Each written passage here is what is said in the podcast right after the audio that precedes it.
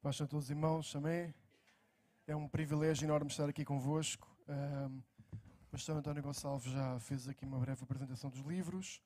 Um, eu vou só começar aqui pelo último. Ele é um conjunto de cinco contos uh, que se entrecruzam.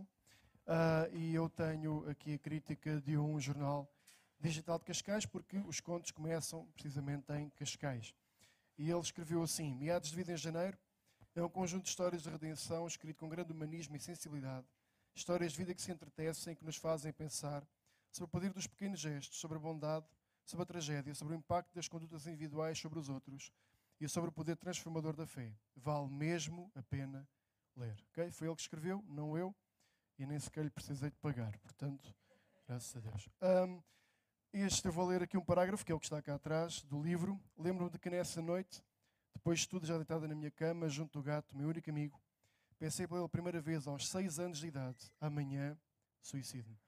Uh, infelizmente há crianças também com ideações suicidas uh, e é muito importante percebermos que apesar do livro ser pequeno, ele tem aqui muita coisa dentro, inclusivamente o bullying, violência doméstica, uh, e eu creio que é um livro que se lê muito bem. É uma boa prenda de Natal. é estranho oferecer isto à sogra, mas pronto, é uma boa prenda de Natal. Está bem? Mesmo? Ok. Uh, já estive a dar um seminário sobre suicídio uh, e eles tinham tido um, um, seminário sobre louvor antes e uma irmã disse, agora que é sobre o suicídio vou buscar a minha sogra. Ok. Bom, vamos à palavra do Senhor, amém? Uh, o pastor António Gonçalves deu-me o tempo, aqui não dá, mas eu lá numa congregação de Elvas metade do pessoal que assistia ao culto era eu que levava na carrinha, era eu que tinha a chave. Portanto, tinha sempre gente a assistir. Aqui não acontece, não é? Então, tem que acabar antes. Muito bem. Eu queria falar convosco acerca da minha experiência pessoal. E está toda a gente a pensar que eu vou falar de um testemunho. Mas não, é um testemunho diferente, está bem? E está a ser difícil pregar aqui hoje, porque já é difícil pregar em frente a um professor, em frente a dois é mais difícil. Mas pronto. Uh, nossa irmã Carmen foi minha professora uh, tecnologias de química. Há muitos anos atrás. Há muitos anos atrás. Eu tinha 15. Uh, é verdade. Já tive 15 anos, é verdade. Uh, então, o meu testemunho. que há coisa de dois anos eu pesava cerca de 100 quilos ou mais. E já há algum tempo que eu tinha vontade de mudar, mas nunca tinha tido a coragem para o fazer. Um dia decidi, decisão, começar. Okay? Mudei drasticamente a minha, alimentação, uh, comecei a jantar só sopa e comecei a levantar-me cedo, em jejum, a fazer exercício. Uh, 300 abdominais, 60 flexões, diariamente. Estão a pensar agora, o que é que eu estou a falar sobre isto? Não, os livros nem sequer têm nada a ver com isto. Ok. Eu sei que já estou a pensar nisso. No entanto, hum, há sempre gente que me aborda a perguntar: estás mais magro? O que é que fizeste? Mas há vários tipos de pessoas, não é? Há os invejosos que dizem: Estás doente? É? Há aqueles que acreditam na pílula milagrosa: O que é que tomaste? E depois há aqueles que são mais honestos e perguntam: Mas o que é que fizeste? Explica lá. Começa, começa a explicar tudo isto que já vos disse, etc. Um, e toda a gente, oh, a maior parte das pessoas dizem: Pá, isso já não consigo fazer. O que eu quero dizer com isto? Uh, o Senhor deu-me uma através disto deu uma, uma luz e o Senhor mostrou-me que não há resultados sem processos. E na vida espiritual é igual. Não há resultados sem processos. Nós gostamos muito de resultados, mas o processo é uma coisa complicada. E sabe, o processo de perder peso, ganhar músculo, uh, é muito semelhante, e Paulo fala sobre isso, não é? ao processo de crescer na vida espiritual. Vejam comigo, segundo livro das Crónicas 7,14. A gente conhece este versículo. Segundo as Crónicas 7,14.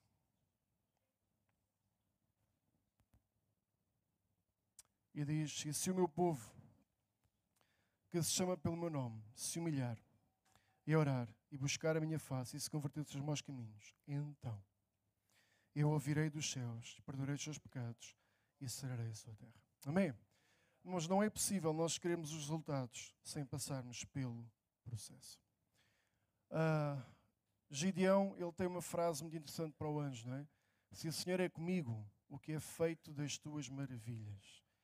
Uh, e eu acho interessante, porque nós queremos ver milagres, nós queremos ver sinais, nós queremos ver prodígios, queremos ver maravilhas, e graças a Deus que aqui uh, tenho visto que os irmãos têm dado do vosso tempo, mas não há, não conseguimos ver isso sem gastar tempo com Deus. Eu queria levar-vos até ao livro de Ezequiel uh, e gostava de começar no capítulo 37, está bem? 37.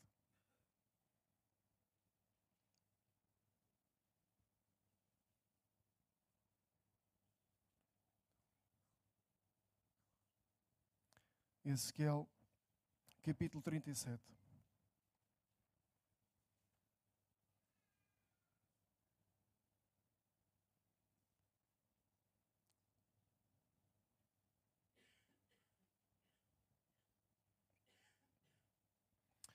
E diz assim no versículo 1: Veio sobre mim a mão do Senhor, e o Senhor me levou um espírito e me pôs no meio de um vale que estava cheio de ossos. Irmãos, esta visão toda a gente conhece, escreveu, todos nós aqui já conhecemos, já lemos. Um, e eu sei e conheço o contexto, não quero tirar o texto do contexto, quero apenas fazer uma, uma aplicação okay, do texto, aquilo, aquilo que eu quero trazer até vós. Irmãos, uh, eu quero focar-me aqui para já e pensarmos que o Senhor ele tem o poder de fazer aquilo que já não existe voltar a existir. E aquilo que nós vemos com os nossos olhos não é aquilo que Deus vê. Deus levou Ezequiel ao meio de um, de um vale de ossos secos. A melhor comparação que eu tenho é os irmãos imaginarem entrar dentro da capela dos ossos de Évora, não sei, quase todos conhecem, e estar ali a olhar para aquele, para aquele cenário uh, e a seguir diz, e me fez andar ao redor deles, e eis que eram muito numerosos sobre a face do vale, estavam sequíssimos, e me disse, filho do homem, poderão viver estes ossos? E é uma pergunta óbvia. Os irmãos conseguem imaginar-se lá no, uh, na capela dos ossos e de repente o Senhor perguntar-vos, estes ossos podem voltar a viver? E a resposta mais óbvia é mais óbvio, não é? Nós, pois, somos todos muito crentes. É? Claro que sim, Senhor. Mas eu queria ver ali no meio dos ossos secos e, bem, a gente já lá vem, não é? Irmãos, nós muitas vezes olhamos para outras vidas e nós imaginamos que aquelas vidas não podem voltar a ter vida. E por vezes Deus leva-nos a falar a pessoas que aos nossos olhos são ossos secos. Pessoas a quem nós pensamos, esta pessoa não tem solução, não tem forma, não vale a pena. Para quê? Mas para Deus tudo é possível. Por isso eu gosto da resposta do Ezequiel, porque é uma resposta de um homem que tem fé, mas tem os pés no chão. Nem é aquela ideia do claro que sim, né? uma ideia assim. Nem a ideia claro que não. Mas a ideia, Senhor, tu sabes. Okay? O que ele diz, Senhor, tu sabes. Eu não sei, eu não faço ideia, a meu ver, não, mas tu estás a dizer que é possível, tudo é possível.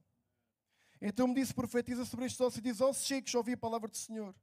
Assim diz o Senhor Jeová, estes ossos, eis que farei entrar em vós o espírito e vivereis, porei nervos sobre vós, farei crescer carne sobre vós, e sobre vós estenderei pele, e porei em vós o espírito e vivereis, e sabereis que eu sou o Senhor. Até aqui, qualquer um de nós consegue estar na capela dos ossos, o Senhor diz, e diz isto tudo. O problema vem a seguir. Então profetizei, mas já imaginar o que é que é estar naquele sítio começar a gritar com as caveiras: Ouvi ossos secos. É esquisito, não é? É ou não? Irmãos, a vida está nas mãos de Deus. O nascer de novo é Deus que faz. E Deus tem momentos em que Ele nos envia a lugares onde nós achamos que só há ossos secos.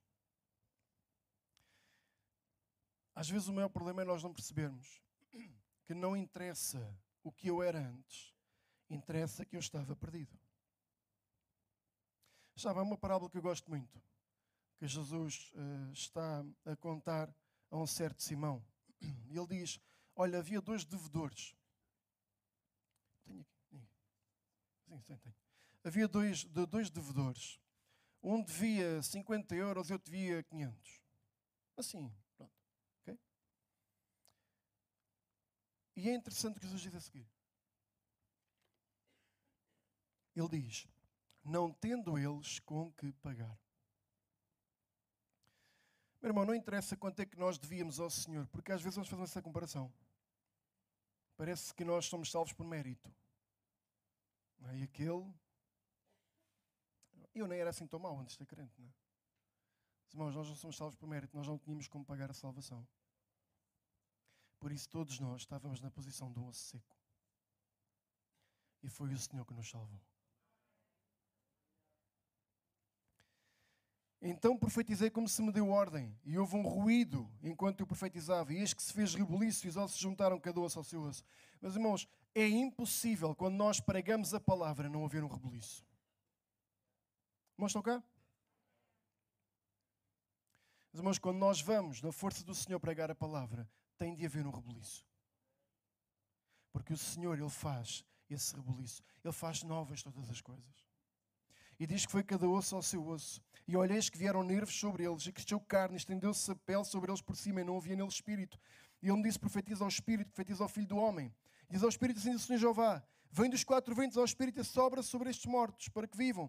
E profetizei como se me deu ordem. Então o espírito entrou neles, e viveram e se puseram em pé, um exército grande em extremo. Mas, irmãos, isto é maravilhoso ele ter uma visão de um vale de ossos secos, que ele está a pisar ossos, uma coisa que não tem vida. E ele começa a profetizar, e há uma enorme, um enorme rebuliço. E agora já há gente de pé, mas ainda não têm vida. Ele agora profetiza, e aquelas, aqueles ossos que eram ossos ganharam vida. Mas, irmãos, Deus quer que nós sejamos estes agentes que levam vida aos outros. Irmãos, nascer de novo é isto é estarmos perdidos, estarmos sem esperança e passarmos a ser um exército de Deus. Mas Deus tem mais para nós. O homem foi fraquinho. Deus tem mais para nós.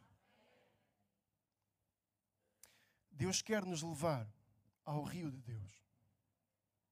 Àquele rio onde nós entramos e onde nós somos cheios da Sua presença. E onde nós levamos a Sua presença a outros lugares. E isso é o capítulo 47. Já lá vamos, está bem? Mas entre o 37 e o 47, quantos faltam? Eu tenho ali um cronómetro, eu sei que não posso ler 10 capítulos, está bem? Tenham calma. Mas eu queria ler só um, um pedacinho, ok? De cada um, entre o 37 e o 47, para nós percebermos o que estamos a falar. Estamos a falar de processos. Estamos a falar de obter resultados. Como é que nós obtemos resultados? Através do processo. Então vejam comigo, no capítulo 40 e no versículo 28. Então me levou ao outro interior pela porta do sul e mediu a porta do sul conforme estas medidas. 41, versículo 1. Então me levou ao templo e mediu os pilares, seis curvas de largura de uma banda e seis curvas de largura da outra banda, que era a largura do tabernáculo. 42, 15. E acabado ele de medir o templo interior, ele me fez sair pelo caminho da porta, cuja face olha para o caminho do oriente, e mediu em redor. 43, 16. E o Ariel terá 12 covas de comprimento e 12 de largura, quadrado nos quatro lados. 44, 23. E a meu povo ensinaram a distinguir entre o santo e o profano, e o farão discernir entre o impuro e o puro. 45, 10. Balança justa, zefa justo e bate justo. 3. 46, 22. Nas quatro esquinas do átrio havia átrios fechados, com chaminés de 40 covas de comprimento e 30 de largura. Estas quatro esquinas tinham a mesma medida. Meus irmãos, entre um capítulo e o outro, há todo um acertar de medidas. Depois, se quiserem saber mais a fundo, perguntam ao vosso pastor, está bem? Há todo um acertar de medidas. Há todo um acertar, tudo certinho, a medida certa, a medida que Deus tem.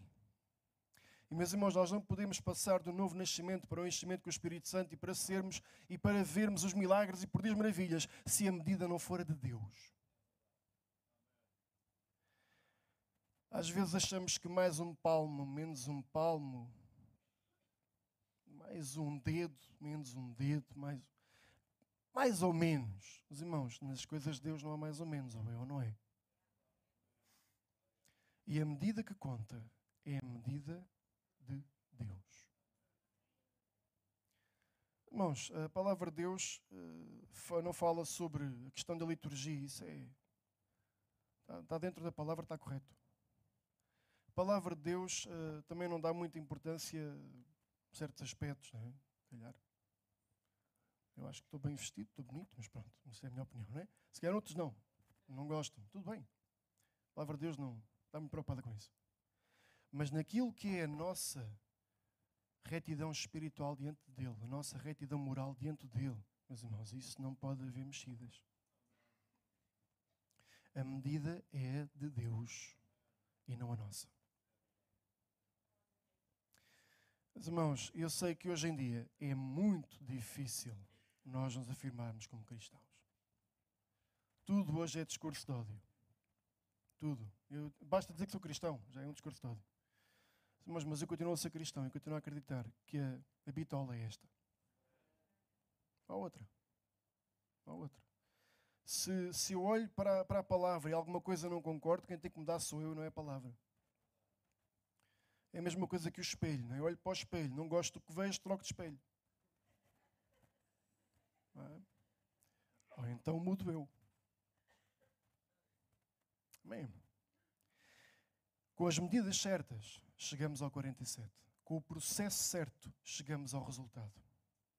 Depois disso, 47, versículo 1, fez voltar à entrada da casa.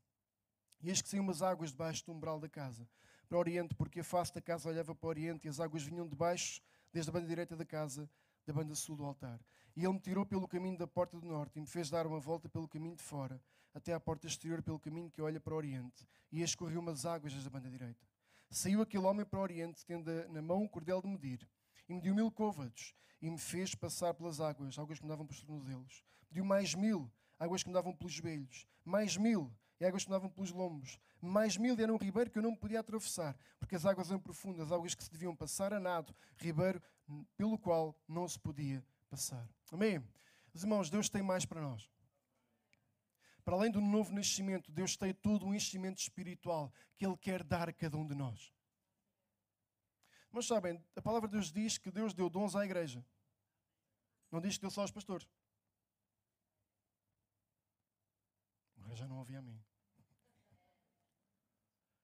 Irmãos, Deus pode dar o dom de curas a um irmão.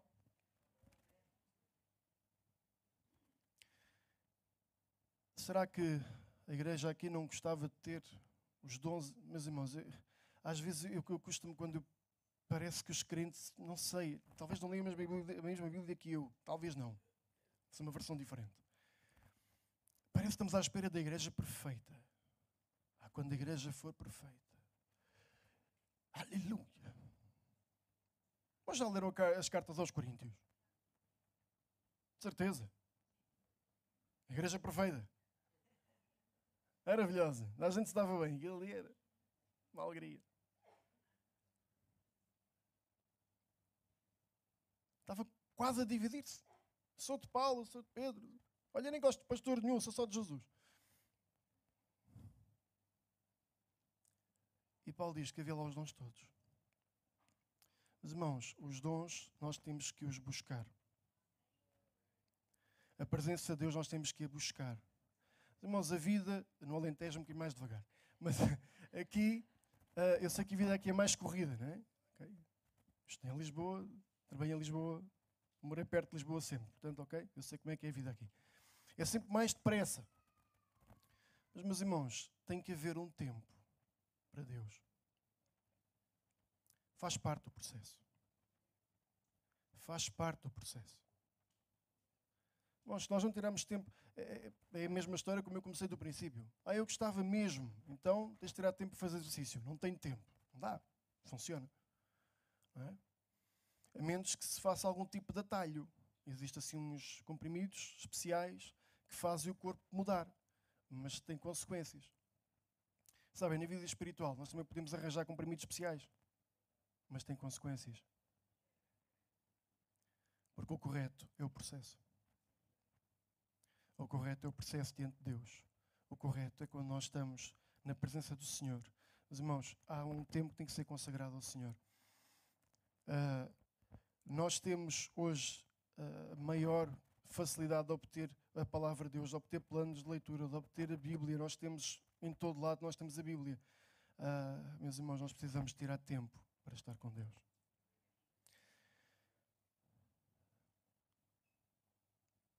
Versículo 6. E me disse: Viste, filho do homem? Então me levou e me tornou a trazer à margem do ribeiro. Tornando eu estes que à margem do ribeiro havia uma grande abundância de árvores, de uma e de outra banda. E então me disse: Estas águas saem para a região oriental, deixam a campina entram no mar. E sendo levadas ao mar, serão as águas. Isto é um mar morto. Okay? Mas, irmãos, as águas de Deus têm a capacidade de curar tudo. Porque as águas de Deus levam vida. E será que toda criatura vivente que vier por onde quer que entrarem estes dois ribeiros viverá? E haverá muitíssimo peixe, porque lá chegarão essas águas e serão. E viverá tudo onde quer que entrar esse ribeiro. E será também que os pescadores estarão junto dele, desde Engedi até Eneglim. Haverá lugar para estender as redes. O seu peixe, segundo a sua espécie, será como o peixe do mar grande, em multidão excessiva. Ora Deus. Mas os seus charcos e os seus lamaceiros não serão, serão deixados para o sal. Mas eu quero deixar-vos um alerta. Quando alguém, uh, seja no sentido físico ou no sentido espiritual, quando alguém se começa a desleixar, um dia, dois dias, três dias, no sentido físico isto é muito claro. É? A pessoa faz exercício todos os dias, ou pelo menos três ou quatro vezes por semana. Quando começa a deixar de o fazer, e, e há um dia que come qualquer coisinha fora de. Outro dia. Há um dia que se vai pesar e assusta-se. Pergunta: o que é que aconteceu? Começou uma coisinha aqui, uma coisinha ali. Mas, irmãos, na nossa vida espiritual não é muito diferente. Às vezes coisas simples. Hoje não tive tempo. Hoje não tive, não tive. Mas, irmãos, temos de ter cuidado para que aquele que veio para roubar, matar e destruir não nos vá tirando. Porque, infelizmente, o processo também dá para andar para trás.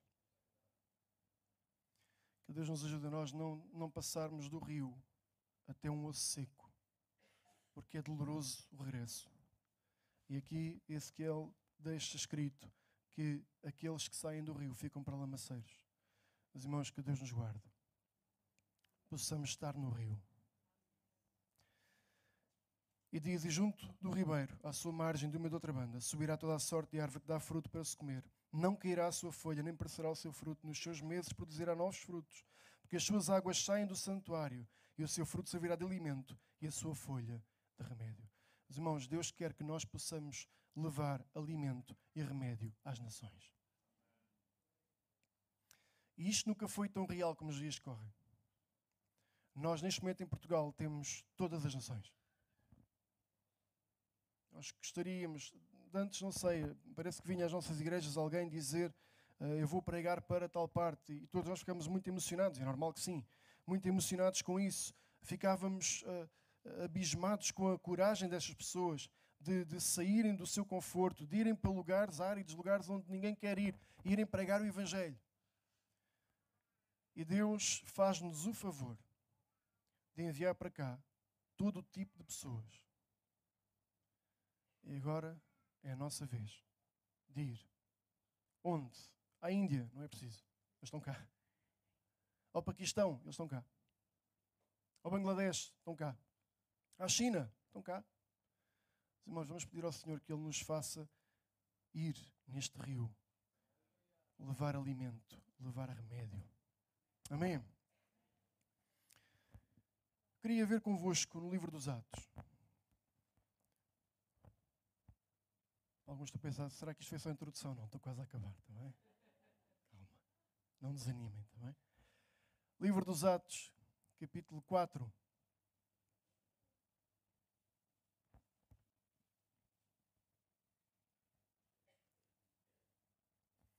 Eu queria que nós víssemos isto no sentido mais prático. Mais prático da igreja. Capítulo 4, versículo 23. E soltos eles foram para os seus e contaram tudo o que lhes disseram os principais dos sacerdotes. Há aqui um contexto. Uh, há uma cura. Entretanto, o Sinédrio, o Tribunal da Altura, manda uh, prender e interrogar uh, Pedro e João. Eles foram interrogados, foram soltos, voltaram. e sabem, aquela ideia muito romântica de que o cristão, quando se torna cristão, deixa de ter medo. Já ouviram isso? Não? Temos medo de nada. Mas quem não tem medo de nada precisa tomar medicação. Alguma coisa não correu bem. Porque o medo é uma coisa normal, natural. Nós temos medos. É normal. Porque somos cristãos, não deixamos de viver ainda na carne. Paulo deixa isso bem claro. Meus irmãos, imaginem o Pedro. Pedro era casado, não é? Pedro tinha sogra e era casado. E diz até que andava sempre com a mulher para todo lado. Acho que ele fazia muito bem. Um, ele é preso, ele não sabe o que vai acontecer a seguir, ele não sabe qual é que vai ser o desfecho, e é natural que ele tivesse pelo menos medo pela família. Se eu sou preso, se eu sou morto, o que, é acontece à minha família? Como é, como é que ele, como é que, é? certamente também teria filhos, como é, como é que a minha mulher vai cuidar dos meus filhos, como é que isto vai ser? Ah, não havia pensões, não havia segurança social, não havia nada. Quer dizer, como é, como é que é possível? Como é que. Irmãos, ah, a igreja tinha em Pedro, como nós lemos, Pedro e os apóstolos, tinha em Pedro uma, uma, uma pedra, alguma, alguém que estava ali firme. E agora, de repente, Pedro é preso. E a igreja está aflita. E agora? Irmãos, o nosso medo é normal, só não nos pode paralisar. É normal. Eles foram soltos. 24. E ouvindo eles isto, unânimes, levantaram a voz a Deus e disseram: Irmãos, quando nós estamos com medo, nós temos que correr para o Senhor. Há sempre atalhos. Sabe, o diabo é perito em atalhos.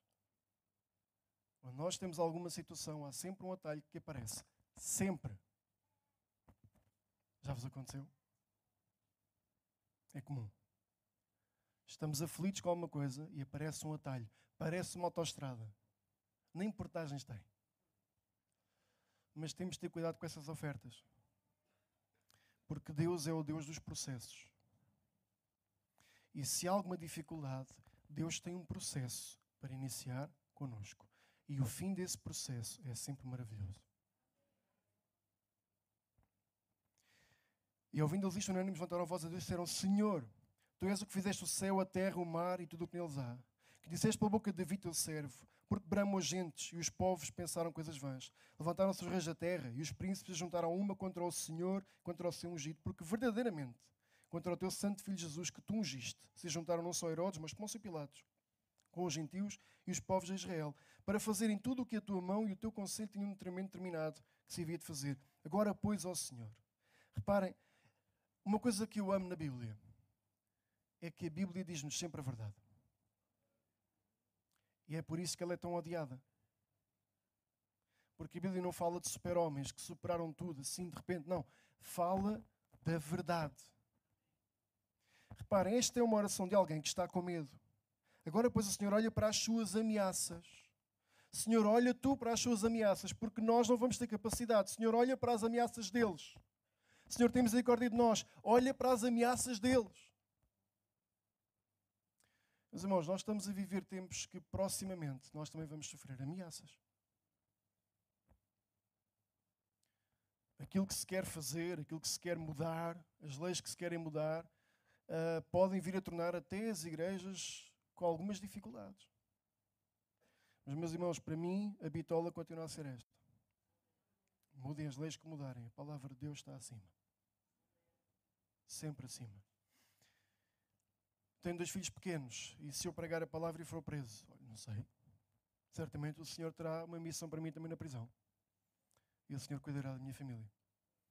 Mas eu não posso abdicar e deixar de pregar a palavra. A palavra é a palavra. E o povo que estava a orar, orou e disse: Olha para as suas ameaças. E agora reparem: o desejo que esta igreja tinha. Eu acho isto tão, tão interessante, é? tão bom. Eu ia dizer fixe, mas não se diz, não é? Eu acho isto tão, não sei, tão, tão impactante. Reparem, conceda aos teus servos. Eles estão a dizer, se quiserem, eu vou traduzir de português para português. Senhor, nós estamos com medo, mas nós não queremos parar. Mas, irmãos, quando nós fazemos esta oração, o Senhor vai connosco. Olha para as suas ameaças, concede aos seus servos que falem com ousadia a tua palavra. Reparem, eles estão a dizer, Senhor, nós queremos fazer a nossa parte, nós queremos ir, nós queremos falar com ousadia. Uh, havia um, houve um, infelizmente creio que foi verdade, uh, um rapaz que ia dar graças a Deus no culto, porque teve três anos na tropa e ninguém descobriu que ele era crente. Deus nos acuda. Alguma coisa não correu bem, não é? Uh, mas irmãos, que não aconteça isto connosco. Há trabalho ali há 20 anos, ninguém sabe que eu sou crente. Alguma coisa não correu bem. Porque nós fomos chamados para falar com ousadia. Pagamos um preço? Pagamos. Pagamos. Mas vale a pena o prémio. Amém. Agora reparem, Senhor, queremos falar a tua palavra com ousadia, mas tu fazes a tua parte enquanto estendes a tua mão para curar, para que se façam sinais e prodígios, pelo nome do teu santo Filho, Jesus. Senhor, nós vamos fazer a nossa parte e sabemos que vais fazer a tua. Que oração poderosa. E sempre que a palavra de Deus ela é preferida, o que acontece? Já adormeci alguns? Graças a Deus. Uma vez uma irmã que disse isso. O irmão hoje curou o meu marido. E o pastor disse: quem curou é o Senhor, não foi o irmão. Não dormia há três noites, hoje foi o culto todo. Não curei ninguém, pois não? Graças a Deus. Ok. Sempre que nós proferimos ou pregamos a palavra, há um rebuliço. Veja o que acontece. E tendo eles orado, moveu-se o lugar em que estavam reunidos. E todos foram cheios do Espírito Santo e anunciavam com ousadia a palavra de Deus. O medo transformou-se em ousadia. Mas, irmãos, que o nosso medo se transforme em ousadia. Amém? Irmãos, se nós queremos estes resultados, temos que passar pelo mesmo processo. A igreja estava em constante oração. Eu não sei como é que é aqui, uh, mas pronto, tenho passado os cultos de oração, são sempre os menos assistidos. Uh, que Deus nos ajude a nós pensarmos e pensarmos melhor. Porque uma igreja que ora é uma igreja que vence. E esse é o processo.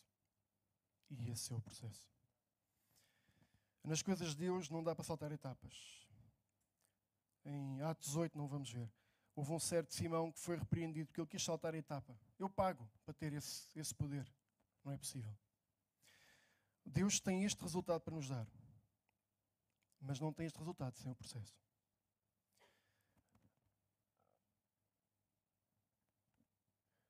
Nós podemos procurar obter todos os resultados sem passar pelo processo. E eu vou terminar aqui. Mas, irmãos, os irmãos já ouviram falar certamente de alguns movimentos, até fora do meio evangélico, não tem a ver com, com igrejas evangélicas, que dizem, acontecem lá milagres.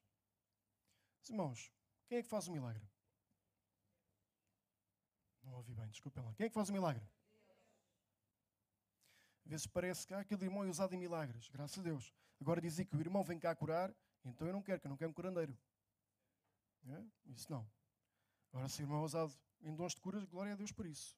Sim, senhor. Então reparem, a pessoa está a pregar a palavra. A pessoa que está a ouvir tem fé no coração em Deus e acredita que Deus pode curar. Quem é que curou a pessoa? Isso prova alguma coisa sobre o pregador? Por isso, em Mateus 25 diz que muitos naquele dia dirão: Em teu nome. Nós fizemos. E fizeram mesmo. Só que saltaram o processo.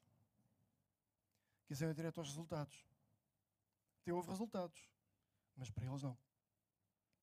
Mas, irmãos, não vamos saltar processos. Os processos são dolorosos.